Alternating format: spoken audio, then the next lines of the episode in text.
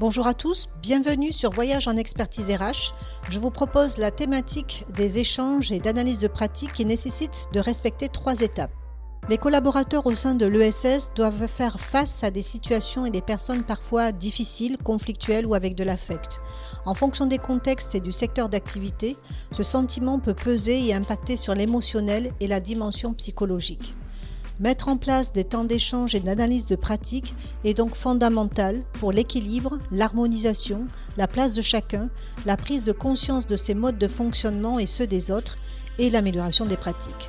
Comment donc structurer ces temps d'échange? Cela nécessite trois étapes. La première étape, poser un cadre. Les temps d'échange et d'analyse de pratique doivent être structurés de manière professionnelle, objective et bienveillante pour créer un réel apport et apprentissage sur le terrain. Ce n'est donc pas simplement une conversation sur les pratiques respectives. Un cadre posant la finalité et le fonctionnement de ces échanges est donc primordial pour que ces temps d'échange soient productifs et efficaces. Timing, finalité, rôle de chacun, processus des échanges. Voici un exemple de cadre. Premièrement, le principe de bienveillance comme mode de fonctionnement. Non-jugement sur les pratiques des uns et des autres et sur les erreurs faites dans certaines situations, car ici, tout est considéré comme matière de réflexion et de travail. Si les collaborateurs ont le sentiment d'être jugés ou comparés dans leurs pratiques, certaines situations ne seront pas posées ou exprimées et il manquera donc de la matière constructive.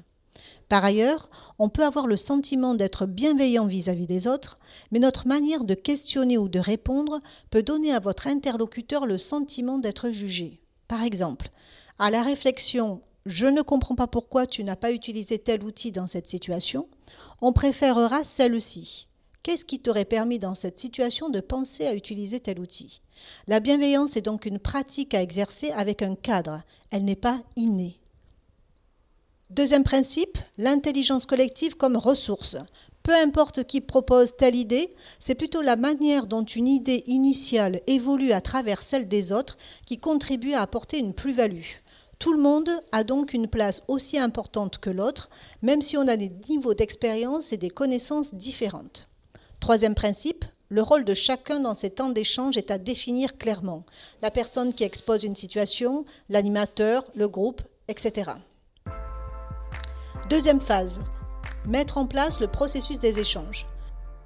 Des étapes et un timing sont également à définir. Il n'y a pas de processus meilleur qu'un autre, mais il doit être clairement présenté et facile de compréhension, pas de libre interprétation.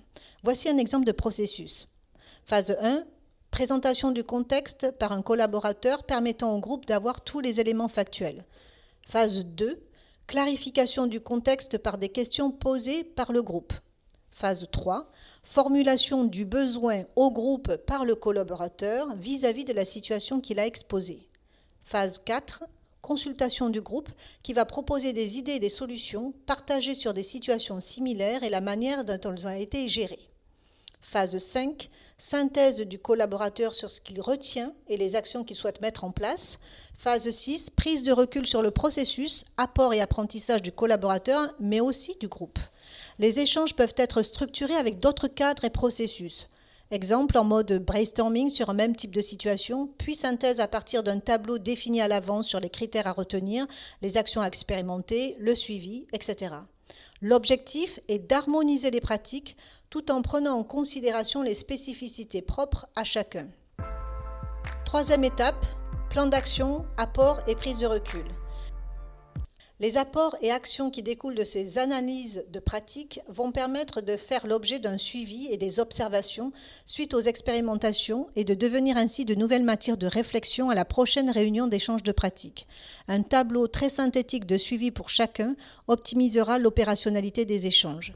Ces temps d'échange peuvent être réalisés par les collaborateurs et les managers en interne et ou par un consultant externe qui permet également une plus grande prise de recul et de distanciation.